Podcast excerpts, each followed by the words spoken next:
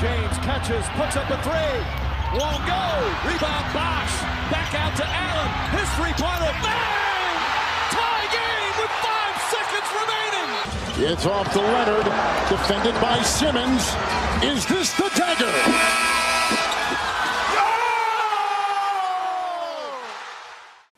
Was geht, liebe Basketballfreunde? Herzlich willkommen zur dritten Folge Two for One. Auch heute wieder mit mir, Jonas Döll.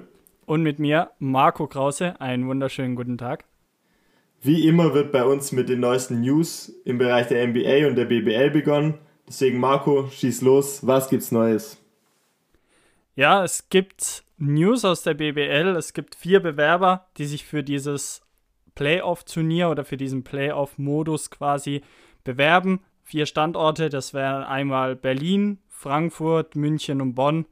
Ich glaube, ja, Berlin und München sind, glaube ich, die großen Favoriten. Ich glaube sogar fast Berlin als erstes, klar, als Hauptstadt und, und auch mit einer der, der besten und größten Hallen in, in Deutschland, was Basketball angeht. Ist das, glaube ich, ein ganz guter Standort oder wäre es ein ganz guter Standort für die, dieses, diesen Playoff-Modus. Was mich ein bisschen überrascht ist, dass Bamberg nicht dabei ist, äh, weil die Halle ist ja auch relativ gut und glaube auch sehr, sehr modern und sehr, sehr neu. Aber im Großen und Ganzen, ja, läuft es auf die vier raus und ich glaube, da, egal wo es dann gespielt wird, glaube ich, haben wir einen relativ guten Standort für das Turnier dann. Ein paar News aus der NBA gibt es auch noch. Die Draft Lottery und der Combine wurden verschoben. Das Datum wurde jetzt noch nicht bekannt gegeben, aber ja, hat man ja hat man sich ja denken können oder vermuten können, dass es dazu kommt. Der Draft an sich ist noch nicht verschoben, aber ich denke, das ist auch nur eine Frage der Zeit, bis, bis der auch verschoben wird, weil ja, Corona immer noch leider allgegenwärtig ist und auch anscheinend nicht nachlässt. Deswegen, ja, ähm, müssen wir mal auf die neuen Termine dann warten, was sicher dann auch auf unsere Folgen und auf die Draft Prediction quasi auswirkt, aber ja, zu gegebenen Zeitpunkt dann mehr. Genau, ich glaube, du hast Folge 5, 5 und 6 jetzt auch schon gesehen von der Jordan-Doku. Genau, also was Last Dance betrifft, sind wir, glaube ich, beide auf dem aktuellsten Stand. Ich muss zugeben, es wird jede Folge irgendwie ein bisschen beeindruckender. Dieses Mal haben wir eine etwas emotionalere oder menschlichere Seite an Michael Jordan kennengelernt, was finde ich auch irgendwie was hatte, dass man, dass man gerade so einen Spieler wie Michael Jordan, den man immer nur als Businessman, als Basketballspieler kennenlernen durfte, dass man ihn jetzt auch mal so ein Stück weit als Mensch kennenlernen durfte, fand ich, fand ich sehr beeindruckend. Ja, also ich fand's auch, ja, für mich natürlich auch als kleiner äh, Sneaker-Freak, ja, fand ich auch die Folge ganz cool, wo man dann gesehen hat, wie eigentlich die, dieser Jordan-Deal oder diese, diese Marke Jordan dann entstanden ist und die, die äh, Jordan 1er sind halt schon mega cool und mega legendär. Also wir haben ja eben zusammen schon mal geschaut, aber ich kann es auch gern nochmal nennen. Also der Rebuy-Wert der 1er Jordans ähm, für, das, für das hohe Paar, also über Knöchel hoch, ähm, von Chicago, vom Remake quasi, liegt bei 1188 Euro. ja, ich glaube, da äh, könnte man einen schlechten Gebrauchtwagen damit kaufen.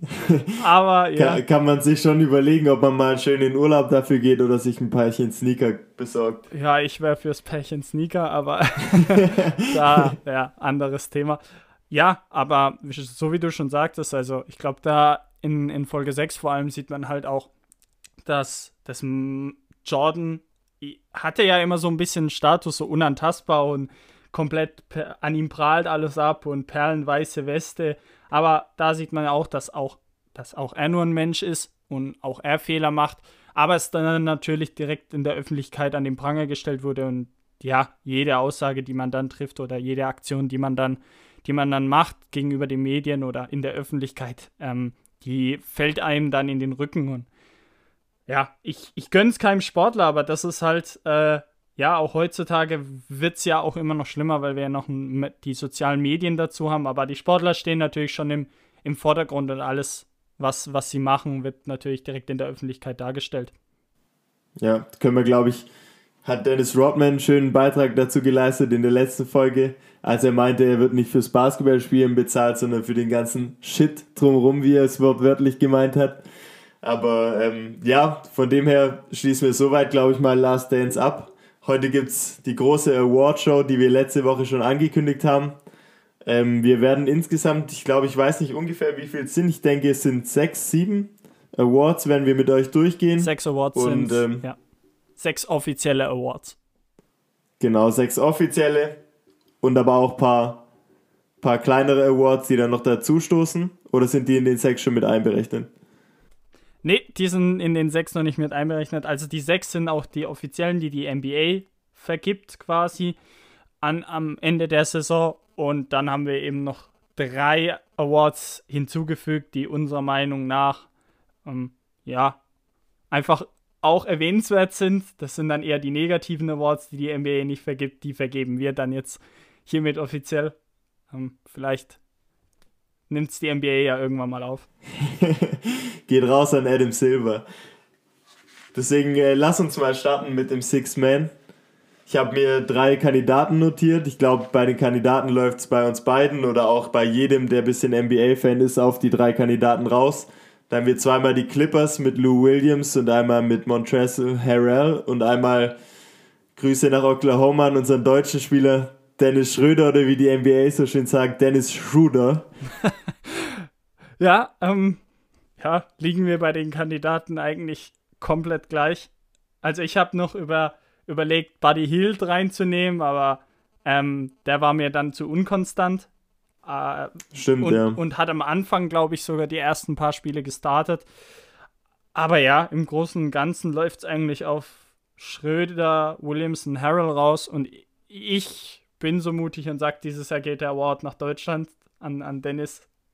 Also, Hammer, ja, perfekt. Spielt, spielt seine beste Saison, offensiv wie defensiv. Ähm, defensiv sieht man jetzt auch sein Potenzial. Also, ihm wurde ja schon seit Jahr 1 in der NBA so ein bisschen nachgesagt, so ein kleiner Kettenhund zu sein. Also wirklich eklig in der Defense zu spielen, gerade weil er auch relativ gute Geschwindigkeit hat. Hat es bisher, glaube ich, noch nicht so zeigen können in Atlanta aber dieses Jahr, ja, hat er es auch einfach wirklich gut gemacht, offensiv wie defensiv und hat halt auch einen mega guten, guten äh, Lehrer mit, mit Chris Paul und, und ähm, ja, der, der Backcourt der, der Thunder ist natürlich schon, schon sehr, sehr, sehr, sehr gut mit Schröder, Paul und Shea Gilches Alexander.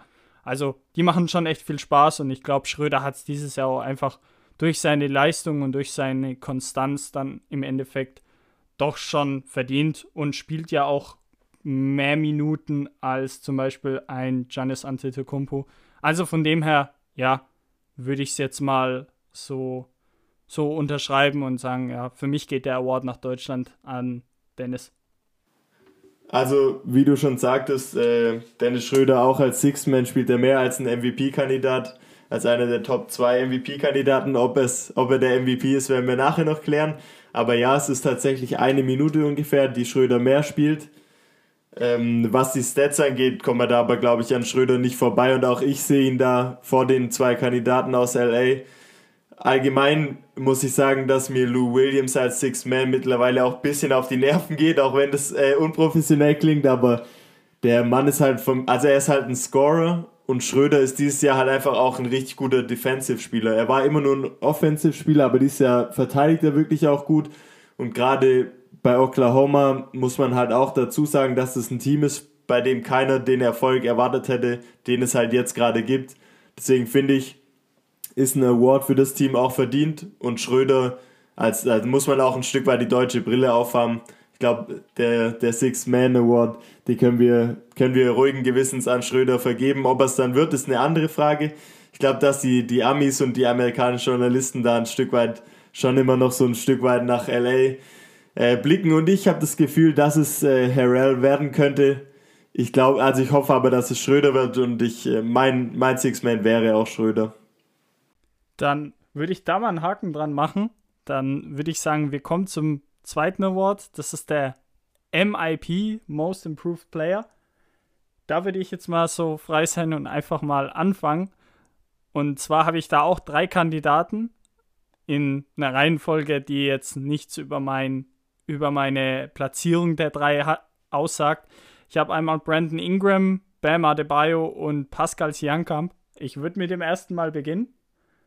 Brandon, In Brandon Ingram, also mega Fortschritt gemacht, haben wir ja in der letzten Folge schon, schon angedeutet. Also klar, LA war halt immer im, im Schatten von LeBron und ja, der Druck war vielleicht auch in, in den jungen Jahren dann zu groß, der, der Druck von LA. Also ich glaube, wer in LA spielt, braucht halt Erfolg. Den, den gab es halt nicht, äh, als er dort war. Und jetzt mit dem, mit dem ultra jungen Kern, mit Josh Hart, mit Zion Williamson, mit, mit Brandon Ingram, ich glaube, die drei sind dann schon ein, ein, gutes Trio. Klar, die anderen noch dazu, JJ Reddick, dann auf der, auf der 1, ähm, jetzt fällt mir sein Name nicht ein. Das True Holiday, Point Guard. True Holiday, so einer der Holidays war es ja richtig. Und ja, das Team macht auf jeden Fall Spaß und ist halt auch für die Zukunft mega interessantes Team. Also ich gehe auch davon aus, dass die, dass die Pelicans ihm im Sommer den, den Max-Deal geben oder eigentlich auch geben müssen nach der Saison, weil er hat halt gezeigt, also für mich ist er immer so ein bisschen ein Scorer gewesen oder hat mich so ein bisschen an Kevin Durant erinnert, weil er halt so ewig lange Arme hat, mega mega eklig zu spielen, weil er halt irgendwie gefühlt über alles drüber werfen kann. Und mit der Voraussetzung, mit diesen mega langen Armen, finde ich, sollte er eigentlich auch eine gute Defense spielen können. Davon haben wir bisher jetzt nicht so viel gesehen, aber die Anlagen sind halt auf jeden Fall da, wie Durant zu werden oder ähm, da ranzukommen. Klar, Durant ist nochmal, nochmal eine Stufe oder zwei über ihm, je nachdem, wie er nach, von seiner Verletzung zurückkommt. Aber die Anlagen sind auf jeden Fall ja, da. Also Ingram haben wir ja, glaube ich, auch letzte Folge mal erwähnt, ist halt, oder vorletzte Folge, müsste, ist halt immer noch 22 Jahre alt, der ist halt immer noch super jung, der kam halt auch wirklich mit, mit 18, 19 in die NBA, ist jetzt auch, glaube ich, auch schon in der vierten Saison. Dritte oder vierte, ich glaube, das ist die vierte. Und ähm, dieses Jahr würde ich es als völlig verdient bezeichnen, wenn er da als MIP rausgehen sollte. Man merkt einfach, dass ihm dieser Wechsel nach New Orleans dann schon nochmal gut getan hat das sind einfach ganz andere Voraussetzungen jetzt mit so einem Young Core, einen kompletten Neustart, in dem er vielleicht sogar in Anführungszeichen der Boss ist, wahrscheinlich der talentierteste Spieler zusammen mit Zion. Und das sind halt einfach ganz andere Voraussetzungen, wie wenn du mit einem LeBron James um die Krone im Westen kämpfst und da einfach das, das der erstens der Schatten auf dir liegt, aber halt auch das Flashlight von LA auf dir liegt. Das ist, glaube ich, für einen jungen Spieler einfach Gift. Das sind ganz andere Voraussetzungen, aber ja, was die Minuten antrifft, ist Brandon Ingram halt wirklich fast identisch mit seiner Lakers-Zeit. Er spielt komplett gleich wie, wie letzte Saison an die 30 Minuten, wenn ich mich nicht vertue. 34 Minuten. Nimmt aber 18 Würfe, das heißt vier mehr als in LA und macht damit ähm, deutlich mehr Punkte. Also wir haben sechs Punkte mehr, mittlerweile 24 Punkte. Ist für Brandon Ingram schon wirklich stark und da hat er vor allem am Anfang der Saison hat er, glaube ich, mal eine Zeit lang auf 27, 28 sogar gestanden aber da geht er auch statstechnisch wirklich richtig gut raus. Vor allem, was mich verwundert hat, er wirft seine Freiwürfe zu 17% besser als letztes Jahr. Das ist schon eine deutliche Zahl. Und auch was die Wurfquoten angeht, ist er da wirklich noch ziemlich konstant, ist nur 3% schlechter und wirft mittlerweile den Dreier mit 38,7% auch wirklich mehr als nur anständig. Ja, also die, die Wurfquote und die, die Freiwurfquote sind für mich immer so, ja, so ein leichtes Indiz dafür, dass ein Spieler ein gewisses Maß an Selbstvertrauen gefunden hat. Also wenn du halt Selbstvertrauen hast oder ähm, wenn ein Spieler mehr Selbstvertrauen gewinnt, dann wird auch automatisch deine Freiwurfquote oder deine Wurfquote halt allgemein einfach besser. Und ja, so wie du es sagst, also ich glaube, dass das diese Konstellation jetzt bei den Pelicans in, ihm einfach deutlich besser liegt als, als in LA. Ja, und für mich auch ähm, wir können gerne über die anderen zwei sprech anderen zwei Kandidaten von mir oder auch über deine Kandidaten dann nochmal sprechen. Ich glaube, du siehst es aber ähnlich mit Adebayo, Ingram und Siankam. Ähm, ja, da sehe ich ihn auch eigentlich, eigentlich vorne und würde es ihm auch echt gönnen, wenn er den, den Award für, für den MIP-Kandidat dieses Jahr gewinnt. Ja, Kandidat 2 war, war Bam Adebayo. Also für mich ist er halt defensiv, kann er alles verteidigen also teilweise hat er ja Guards verteidigt und extrem, extrem gute Fußarbeit, mega lange Arme, wirklich mega athletisch und offensiv hat er sich halt auch einen Wurf zugelegt, was er halt, was die Heat wahrscheinlich von ihm erwartet haben, weil sehr Whiteside getradet haben dann vor der, vor, vor der Saison. Ja, getradet haben, genau. Und ja, deswegen haben sie dann die, das Vertrauen in Adebayo ges gesetzt und er hat es halt auch ähm, das Vertrauen, sage ich mal, zurückgezahlt, indem er einfach wirklich performt hat. Und ja, also auch ein sehr, sehr junger Spieler noch. Und ich glaube, mit ihm werden wir auch, ja, er wird über längere Zeit dann auch Top 5 Center sein, der NBA gehe ich mal davon aus, wenn sein Wurf noch konstanter fällt. Er steht halt auch so für diese neue Center-Generation, ist wahnsinnig mobil, agil, kann alles verteidigen, wirkt, bewegt sich halt einfach mittlerweile schon wie ein Forward, teilweise sogar wie ein, wie ein, wie ein Guard, ein großer Guard. Deswegen habe ich den auch auf meiner Liste. Ich kann es jetzt mal vorne wegnehmen, auf meiner Liste von den MIP-Kandidaten war auch Brandon Ingram, war auch Bam Adebayo, war auch Pascal Siakam. Und zusätzlich habe ich noch zwei notiert mit Devontae Graham und mit Shea Gilgis Alexander, der dann, der dann schon dieses Jahr auch echt gut performt. Devontae Graham ist, ist, fliegt wirklich total unterm Radar.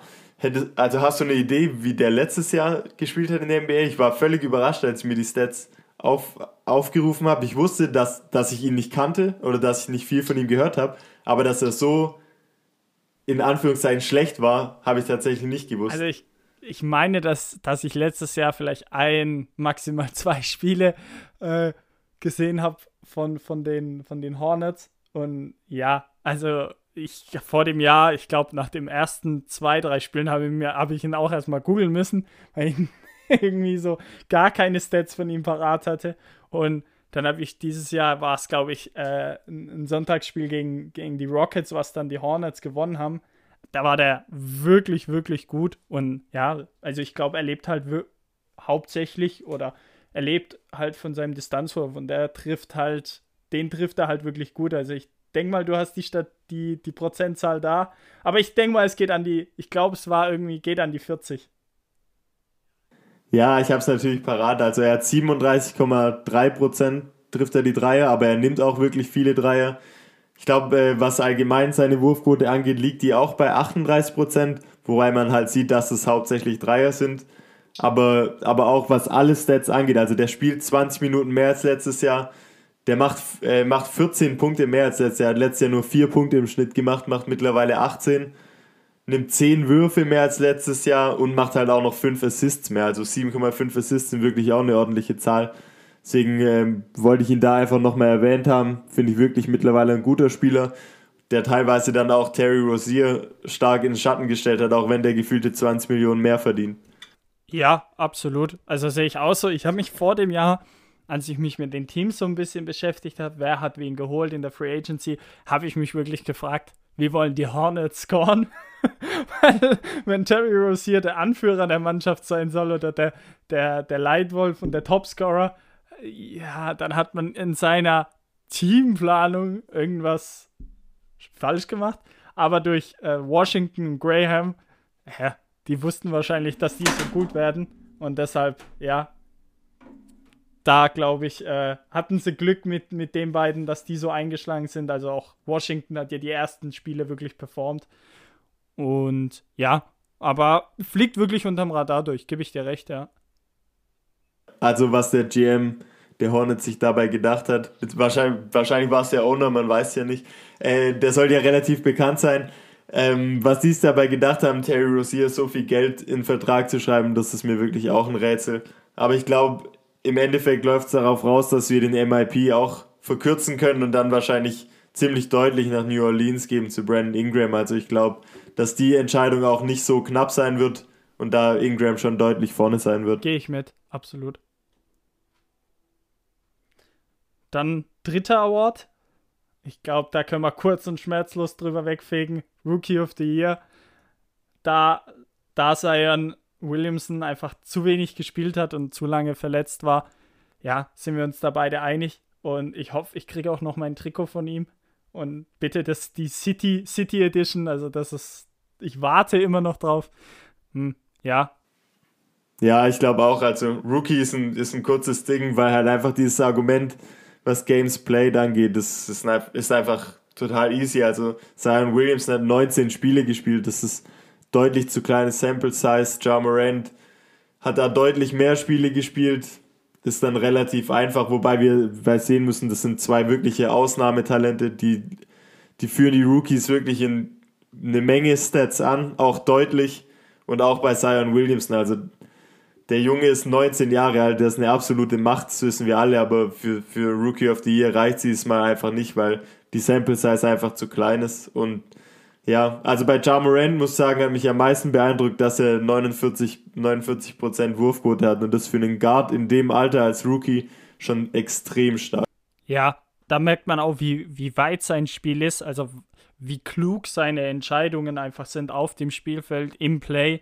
Also es gibt ja immer diesen sogenannten Rookie-Slump oder ähm, ja, diese typischen Rookie-Turnover und die hatte er einfach nicht, weil sein Spiel schon so ausgereift war, er im Kopf wirklich klar war und er wusste, was er macht, wenn er jetzt in die Zone gibt, gibt es zwei Optionen. Ich gehe voll zum Korb oder dann den Kickout-Pass und dann aber einen überlegten und nicht irgendwie wild rumgeworfen, was wir jetzt bei, bei anderen Rookies, Point Guard Rookies öfter sehen, was ja auch bei Doncic letztes Jahr teilweise noch, noch der Fall war. Also der hatte da wirklich wilde Szenen, wie er den Ball rumgeschmissen hat. Und das haben wir bei Ja Morant wirklich kaum gesehen. Und ich glaube, wir werden an ihm so, so viel, so unglaublich viel Spaß haben, wie auch am ganzen Grizzlies-Team. Und ja, also ich hoffe einfach wirklich für ihn, dass er verletzungsfrei bleibt und dass er sich so weiterentwickelt die nächsten Jahre und dann vielleicht nächstes Jahr auch noch ein, ja, zwei, drei Spieler hinzubekommt, die ihm dann helfen, auch was Scoring angeht. Und dann glaube ich, wird es eine, eine richtig gute Mannschaft da. Ja, also der Rebuild, der Rebuild äh, geht bei denen schon echt schnell. Also ich glaube, da gibt es Mannschaften, Grüße an Minnesota, die da wirklich Jahrzehnte drauf hinarbeiten und da läuft es am Ende drauf raus, dass es möglicherweise in drei, vier Jahren geschehen wird, dass es wieder ein Top-Team wird. Also wirklich, wirklich äh, zwei richtig krasse Spiele, über die wir da reden im, im Rookie-Rennen. Zwei, die uns über Jahrzehnte wahrscheinlich noch begleiten werden, die eine Menge All-Star-Games machen, wenn da keine Verletzungen, vor allem bei Zion, dazukommen. Und deswegen würde ich sagen, machen wir zweimal mit dem Defensive Player weiter, oder? Defensive Player, ja, für mich, äh, ich habe mir da eigentlich auch nur einen aufgeschrieben. Ich glaube, ich habe Ich glaube, wir sind uns auch einig. Ich glaube, ich weiß, worauf es rausläuft, ja. Ja, ähm, ja, Defensive Player, Anthony Davis, für mich eindeutig. Also, da habe ich mir auch keinen zweiten Kandidat angeschaut oder überhaupt aufgeschrieben, weil wie er die Defense der Lakers weitergebracht hat oder vorangebracht hat und besser gemacht hat, ist halt wirklich unglaublich. Den kannst du, wenn er halt auf 5 oder auf 4 spielt, kannst du ihn auf Guard switchen lassen. Unglaubliche Athletik. Also teilweise sind zwar Guards auf den ersten Schritten schneller und kommen an ihm vorbei, aber dann mit seinen völligen Krakenarm blockt er dann von hinten sehr einfach weg, als wäre es nichts. Und ja, aber seine Defense ist, ist wirklich, wirklich herausragend gut. Also da gibt es auch nichts daran zu rütteln. Für mich Defensive Player of the Year, Anthony Davis. Ja, absolut. Ich merke schon, wir sind uns schon fast schon zu oft einig, aber beim Defensive Player gibt es da, glaube ich, nicht viel zu rütteln. Also Anthony Davis wird das Ding machen. Die Lakers wirklich ein wahnsinnig gutes Defensive Team, auch wenn man sagen muss, dass natürlich Danny Green, Avery Bradley, Dwight Howard, die sind alle noch dazugekommen, aber klar, Anthony Davis ist der Chef der Defense und der ist auch der klare Defensive Player. Ich habe mir jetzt mal noch trotzdem ein paar andere Kandidaten notiert. Ich glaube, die Liste kann man relativ leicht ähm, nach unten lesen. Da ist natürlich Rudy Gobert drauf. Da ist ein Brook Lopez dabei, der dies Jahr wirklich auch echt gut performt. Er führt die NBA in den Blocks nicht an, sondern ist knapp, knapp hinter Hassan Whiteside, wobei knapp da wahrscheinlich doch ein ganzer Block ist, glaube ich. Also 2,4 Blocks für Brook Lopez ist aber schon eine anständige Zahl. Da habe ich mir noch Ben Simmons notiert der ist wirklich unterschätzt. Also ist ein, wirklich ein richtig guter Verteidiger, hat halt wahnsinnig lange Arme und kann einfach jede Position verteidigen. Und dann noch Janis Antetokounmpo, nochmal die Bucks, weil die Bucks wirklich wieder eine überragende Defense spielen.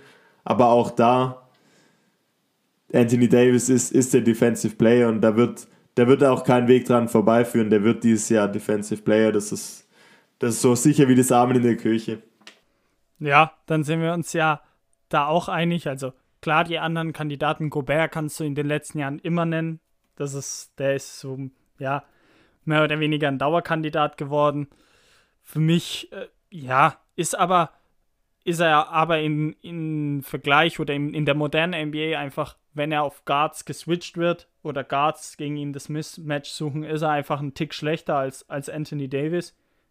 Ja, da, da ist auf jeden Fall, das stimmt auf jeden seine, Fall. Seine Fußarbeit ist wirklich ein Tick schlechter als die von Anthony Davis und deswegen, ja, gehe ich dieses Jahr auch einfach, ähm, ja, weil sich die Defense auch, die Team-Defense der Lakers aufgrund von seiner Verpflichtung einfach so deutlich verbessert hat, gehe ich da mit ihm, was für mich auch immer noch mal ein Faktor ist und die Defense von Utah sogar statistisch schlechter war als letztes Jahr. Deswegen gehe ich da mit Anthony Davis. Stimmt auf jeden Fall, vor allem weil Gobert dann doch noch Probleme hat mit kleineren Spielern oder beziehungsweise größere Probleme als es Davis hat. Dann würde ich den fünften Award vergeben, das Coach of the Year. Ich bin mir jetzt, wenn ich den Podcast jetzt aufnehme, kann ich sagen, ich bin mir noch, noch nicht einig mit mir selber. Ich kann immer noch nicht, jetzt kann ich dir nicht sagen, wo ich ihn hingebe, deswegen wird es auf dem Bauchgefühl rauslaufen. Also drei, ich habe mir drei Kandidaten notiert, bei dir werden es wahrscheinlich zwei sein. Ja, genau. Also ich habe mir zwei Kandidaten notiert, wobei ich für mich sagen muss, für mich gibt es eine ganz klare Nummer eins. Die nenne ich jetzt auch gleich vorab. Das ist Nick seine Krankenschwester. Nick Nurse von Toronto Raptors.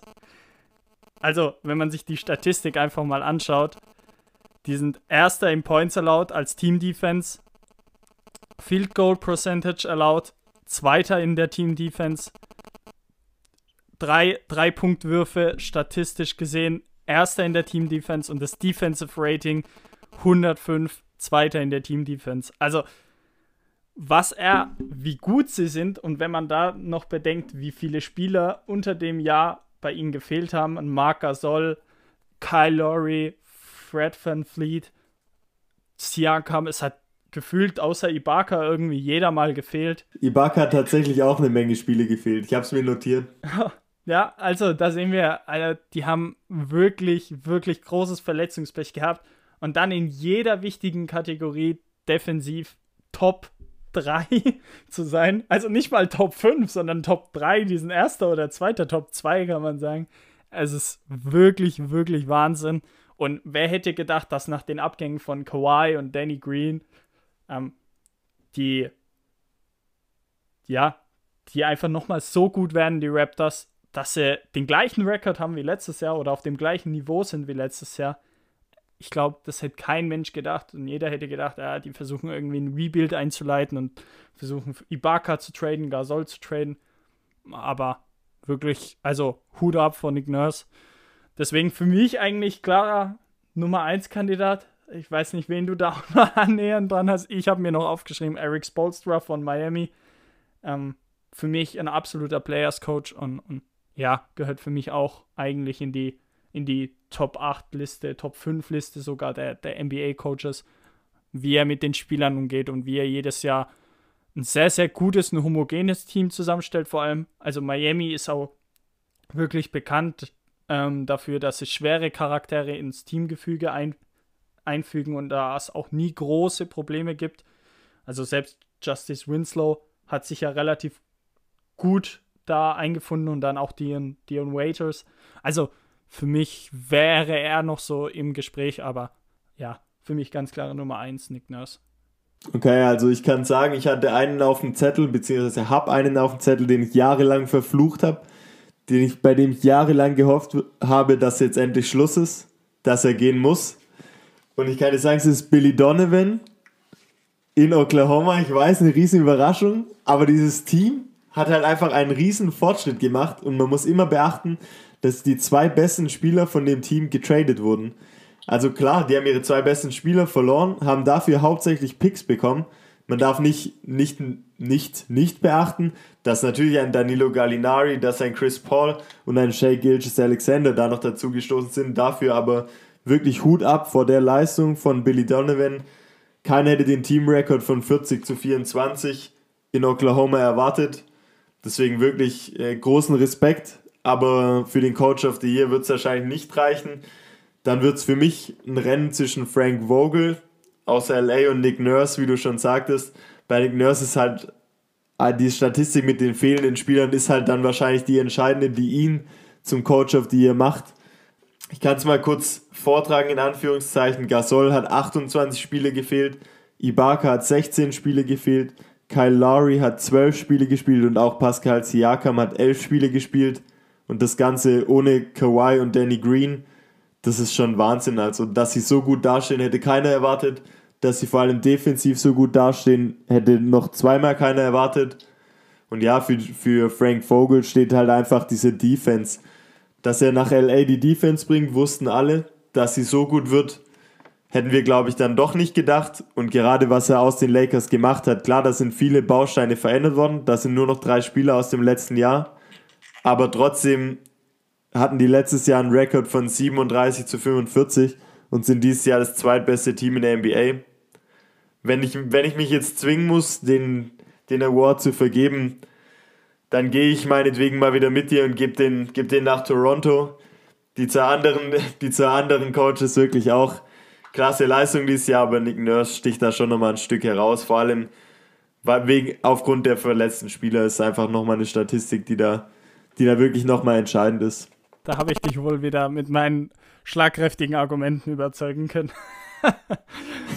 nee, also Frank Vogel, ja, hatte ich jetzt nicht so auf dem Schirm, weil ich mich immer schwer tue, einem Coach von LeBron James den Award zu geben. Weil für mich ist das. LeBron ist MVP ist und Coach Team of the Year. Einfach, ja, wird gecoacht von LeBron James. und GM ist er auch noch. Wie gesagt, ich tue mir da echt schwer. Äh, also, es ist, ich glaube, dass LeBron irgendwann Trainer wird. Das, davon gehe ich aus. Aber ja, ich habe, glaube ich, noch nie irgendwie für mich gesagt, äh, der Trainer von LeBron ist Coach of the Year, weil das für mich einfach nicht funktioniert, weil LeBron einfach immer noch alles, alles in der Hand hat. Ja. Ja, da ist schon, ist schon was dran. Schon mehr als nur ein Spieler, deswegen bin ich da völlig d'accord mit dir, wenn, wenn wir da den Award nach Toronto geben. Ich glaube, dann bleibt uns noch ein großer Award, der wichtigste. Uh, der gute alte MVP Award. Ich glaube, wir haben wieder eine eindeutige Meinung. Die Meinung ist kontrovers, weil man sie auch anders sehen kann. Ist halt einfach dieses Jahr wirklich ein, ein sehr enges Rennen beim MVP. Jeder weiß, es gibt Draymond zwei Kandidaten. Green. Die zwei spielen bei den jeweils besten Teams in der NBA. Und ich glaube, da geht es dann einfach um eine Storyline. Ja, klar, Draymond Green, wie ich schon eben gesagt habe. gar, gar keine Frage. MVP-Kandidat Nummer 1. Aber nee, also wie gesagt, ähm, du hast schon recht gehabt. Es, viele würden sagen, ja, Giannis hat den, den MVP-Titel verdient und auch statsmäßig hätte er ihn verdient. Und auch von der Teamleistung her, also vom Team Record, Nummer 1 Team der, der NBA, auch defensiv wieder mega abgeliefert, also so wie du vorhin auch gesagt hast, man kann ihn auch ins Rennen um den Defensive Player of the Year mit reinnehmen. Für mich aber ja, so wie du es schon sagtest, aufgrund der Storyline und, und ja, so ein bisschen ein kleines Comeback, weil ja letztes Jahr Playoffs verpasst und ähm, ja, eher ein durchwachsenes Jahr gehabt, am Ende dann auch geschont worden. Deswegen, ja, würde ich dieses Jahr den Award schweren Herzens an LeBron James vergeben. da spricht der Draymond Green-Fan, hört alle zu. Ja, ich hab's, hab's ja gesagt, ich glaube, du hattest deine Kopfhörer nicht auf hatte ich eigentlich so spaßeshalber gesagt, Raymond Green wird MVP. Aber, äh, Von was ja. bitte? ja, von der NBA, was denn sonst? ähm, nein, Spaß beiseite. LeBron James dieses Jahr, ja, absolut verdient sein Team äh, auf, auf Platz 2 der NBA geführt, sind erster, erster im wirklich, wirklich sehr, sehr starken Westen und wäre wahrscheinlich auch auf Conference Finals Lakers gegen Clippers hinausgelaufen. Gehe ich jetzt einfach mal schwer davon aus. Und deshalb, ja, gebe ich den, den Award eben äh, schweren Herzens, aber ich kann es auch beruhigt tun an LeBron James. Sehr gut, das wollte ich hören. Für mich ist es auch LeBron James. Für mich ist einfach, also ich glaube mittlerweile weiß jeder, der die drei Folgen gehört hat, dass ich riesen LeBron James Fan bin, aber auch objektiv betrachtet, glaube ich, dass in der NBA einfach auch so eine Story wirklich wichtig ist. Und diese Janis Antetokounmpo-Story ist in dem Sinne halt langweilig in Anführungszeichen, Back-to-Back-MVP. Klar, die Bucks spielen solide, die spielen gut, die laufen durch die NBA durch, aber es ist halt so ein solider MVP. Bei Janis ist halt wirklich dieses Beeindruckende, dass er, seitdem er in der NBA spielt, jedes Jahr in seinen Stats besser wird. Sowohl in Rebounds als auch in Punkten hat er sich jedes Jahr gesteigert. Ich habe es mir vorhin nochmal durchgeguckt, die Stats, es wird wirklich jedes Jahr besser. Deswegen mal schauen, was wir in den nächsten Jahren von ihm noch erwarten können. Viel, be viel besser geht es jetzt langsam nicht mehr eine 30-Punkte-Marke. Aber. Wenn er, wenn er seinen Wurf noch, noch kriegt, dann. Wenn die Dreier fallen, ist Schluss mit der NBA, ja. Dann wird es halt auch keinen anderen mehr geben, ja. Ja, auf jeden Fall. Aber ich glaube jetzt, was die Story angeht, einem 35-Jährigen, wo man genau weiß, er wird der älteste MVP oder wäre der älteste MVP der NBA-Geschichte, dem gibt man den MVP und ich glaube auch, dass die amerikanischen Journalisten da hinterher sind und ein Stück weit auch sowas immer bevorzugen. Deswegen glaube ich, dass LeBron James der MVP werden würde. Gehe ich, geh ich mit dir, ja. Dann äh, kommen wir jetzt zu unseren eigenen Awards. Drei Stück gibt's. Die, die Marco und Jonas Awards, bald in der NBA etabliert, ab nächstem Jahr. Die größten Enttäuschungen Awards, aufgeteilt in Spieler, Trainer und Mannschaft. Deswegen würde ich dich mal bitten mit dem, mit dem, ich würde sagen, wir, würden, wir fangen mit dem Trainer an. Ja, also für mich so ein Flop-Trainer des Jahres der, der NBA. Gebe ich den Award an Brad Brown von den 76ers. Fuck man, das gibt's nicht. Warum ist das immer gleich? ja, ähm, jetzt kann man drüber streiten, ob wir beide Ahnung vom Basketball haben oder eben keine.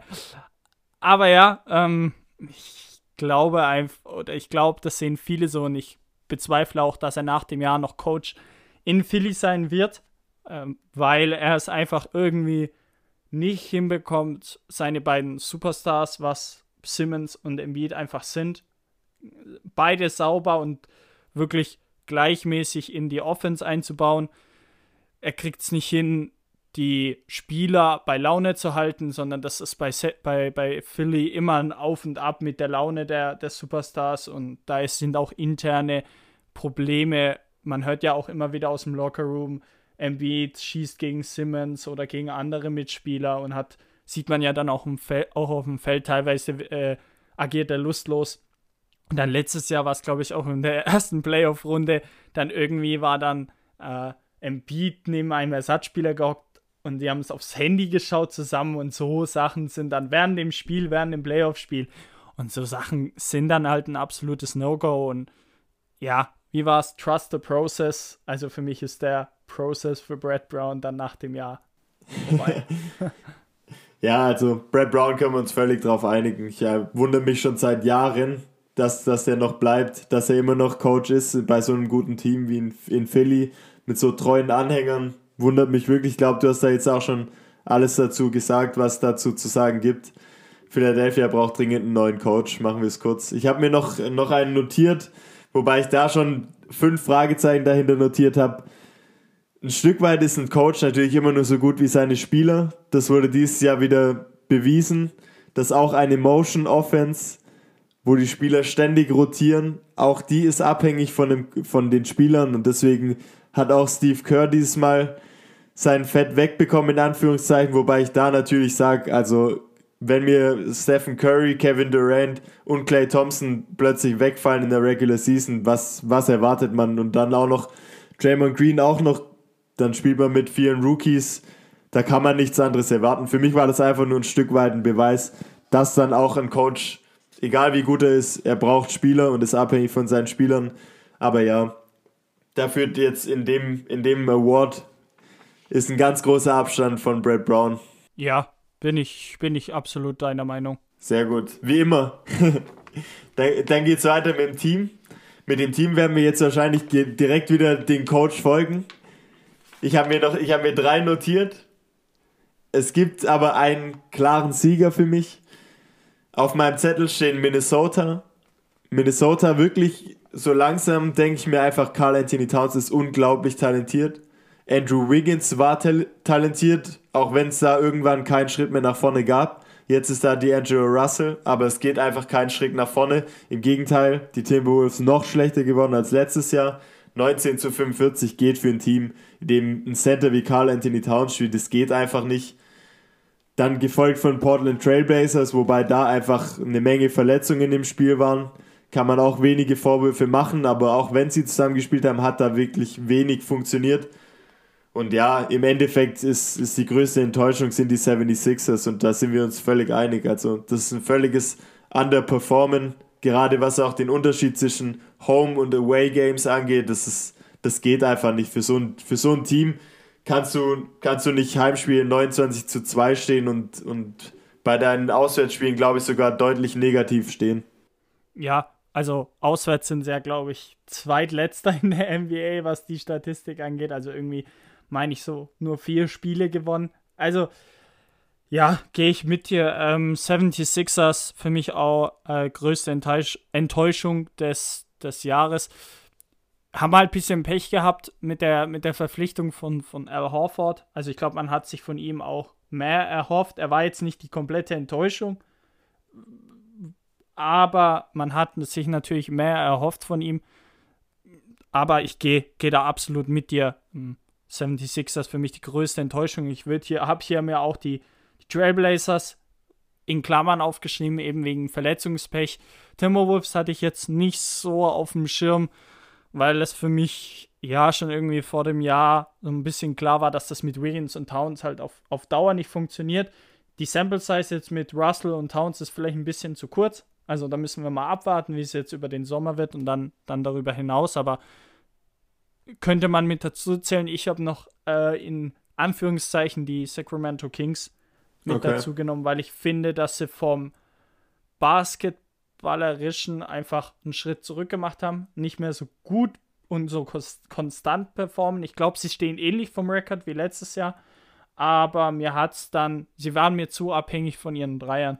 Also, die dieses Jahr ähm, mit, mit Luke Walton, ja, war jetzt nicht nicht so das Gelbe vom Ei. Und ich habe eigentlich auch gedacht, dass die Kings in die äh, Playoffs kommen. Ja, also ich will wirklich kein Team schlecht reden, will kein Front Office schlecht reden, weil wir da einfach ein Stück weit zu weit davon entfernt sind. Aber was die sich bei dem Trainerwechsel zu Luke Walton gedacht haben, war mir wirklich ein großes Rätsel. Hatten davor einen klasse europäischen Trainer, der dann auch auf den Dreier setzt und stellen ihr System komplett um, obwohl es von Erfolg geprägt war kein Verständnis an der Stelle und, und deswegen ist da einfach auch nicht mehr rausgesprungen, als es aktuell der Fall ist. Deswegen werden, wird unsere größte Enttäuschung nach Philadelphia gehen und der größte, beziehungsweise die größte Enttäuschung als Spieler haben wir dann natürlich wahrscheinlich auch einen aus Philadelphia notiert, zumindest am Rande. Ja, am Rande würde ich auch so sagen. Also ich habe mir da vier, vier Spieler notiert, die für mich ähm, damit dazu zugehören, ist einmal Al Horford, wie eben schon erwähnt, ist für mich eher so ein, so ein Randkandidat, weil er jetzt nicht die ganz große Enttäuschung war, weil er ja dann doch teilweise noch gestartet hat und auch von der Bank produktiv war, jetzt nicht so, wie man sich erhofft hat und auch nicht seinem Vertrag äh, gerechtfertigt hat, sage ich mal, mit seinen Stats. Dann habe ich noch auf, mir aufgeschrieben, Kyrie Irving. Habe ich tatsächlich mal auch einen Gedanken daran verschwendet, dann dachte ich mir aber ja, das sind halt einfach wieder Verletzungen und Sachen, für die er im Endeffekt nichts kann, auch viel im Spiel. Klar, Verletzungen sehe ich, äh, sehe ich dazu, aber ich glaube einfach, dass er, dass ein, ein Grund war, wieso der Trainer entlassen wurde oder dann gegangen ist, mehr oder weniger freiwillig. Ähm, das sei jetzt mal so dahingestellt, aber ich glaube, sein Charakter ist wirklich, wirklich sehr, sehr schwierig und das hat man auch letztes Jahr in Boston gesehen. Und so, ja, so tut sich natürlich jeder Trainer und jedes Team ultra schwer. Also ich habe Brooklyn letztes Jahr wirklich gern zugesehen. Der Basketball war cool mit D'Angelo Russell auf der Eins und das war ein homogenes Team.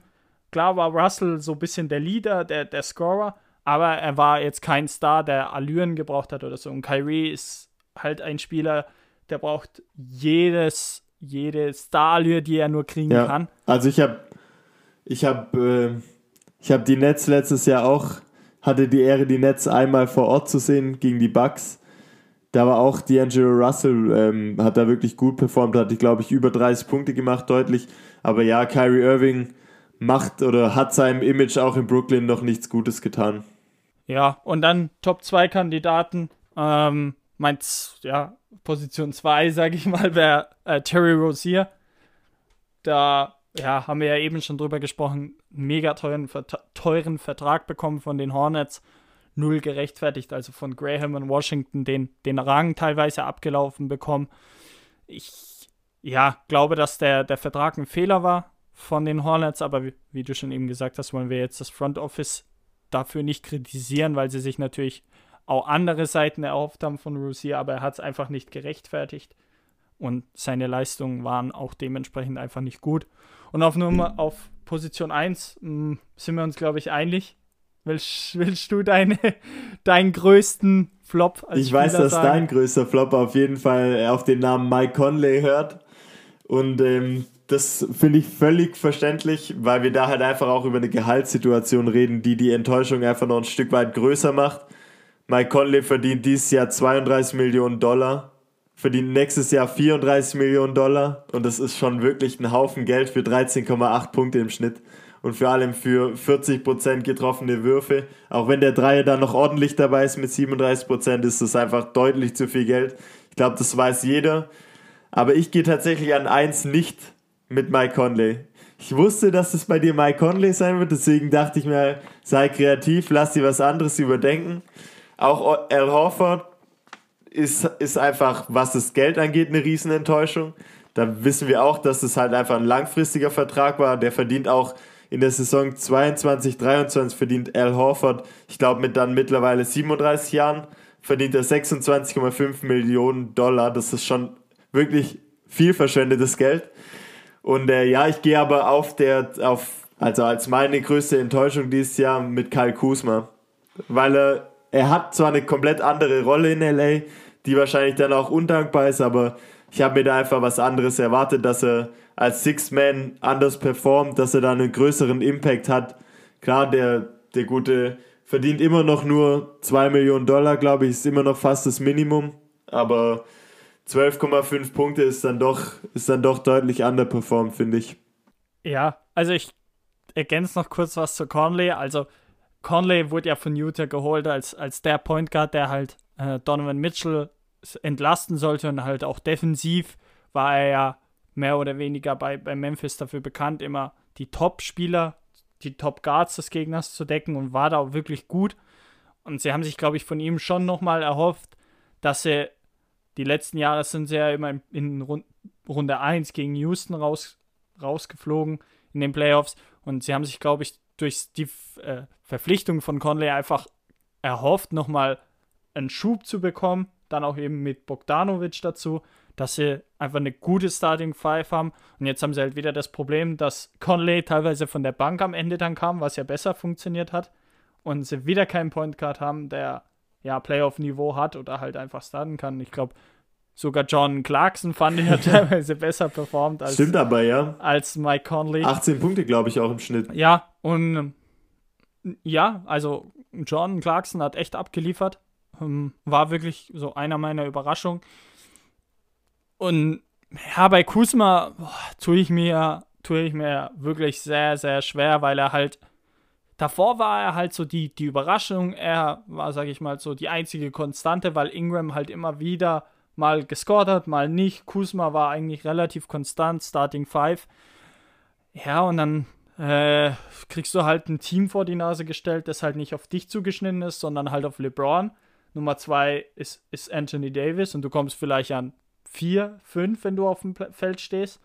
Ähm, ja, tue ich mich schwer, weil die Rolle auch einfach, ähm, wie du schon sagtest, ein bisschen undankbar ist als, als Six-Man bei äh, LeBron mitzuwirken und mitzuspielen und dann du kommst rein, musst direkt performen. Und ja, LA ist halt ein riesen Spotlight, wie wir jetzt vorhin schon bei Ingram gesagt haben. Und manchmal tut es jungen Spielern gut, was man ja am Anfang bei ihm gesehen hat. Also da war er auch wirklich gut. Oder man muss halt sagen, das war eine Ausnahmesaison, die er halt da gespielt hat und ähm, kommt halt nicht nochmal. Ja, so also an. es ist schon möglich, aber wie gesagt, ich habe mir da von ihm einfach mehr erwartet, dadurch, dass, glaube ich, die Lakers auch schon große Stücke auf ihn gebaut haben, immer gesagt haben, nee, Kusma behalten wir, immer an ihm festgehalten haben. Und deswegen ist er für mich dann schon ein Stück weit eine Enttäuschung, weil es für mich gefühlt eher ein Hindernis für LeBron James und Anthony Davis ist, den Titel dieses Jahr zu holen. Also eine große Unterstützung ist er nicht, da sehe ich dann schon Danny Green, Bradley deutlich vor ihm. Deswegen, ja, ist doch auch schön, wenn wir mal eine unterschiedliche Meinung haben. Ja, absolut. Also, was war, war sehr kreativ. Hätte ich nicht damit gerechnet. Also hatte ich wirklich Haben gar wir nicht. einen aus dem Hut gezaubert. ja, aus dem Lakers-Hut. Und- ja, aber ähm, kann, ich, kann ich teilweise verstehen, ja. Kann ich teilweise mit dir gehen. Sehr gut. Dann ist auch die große Awardshow mal wieder beendet. Wir freuen uns mal wieder auf die nächste Woche, freuen uns, dass auch ihr wieder dabei sein werdet. Deswegen schaltet fleißig ein, seid auch ihr wieder mit dabei. Bis dahin, macht's gut, Leute. Bleibt gesund, macht's gut. Ciao.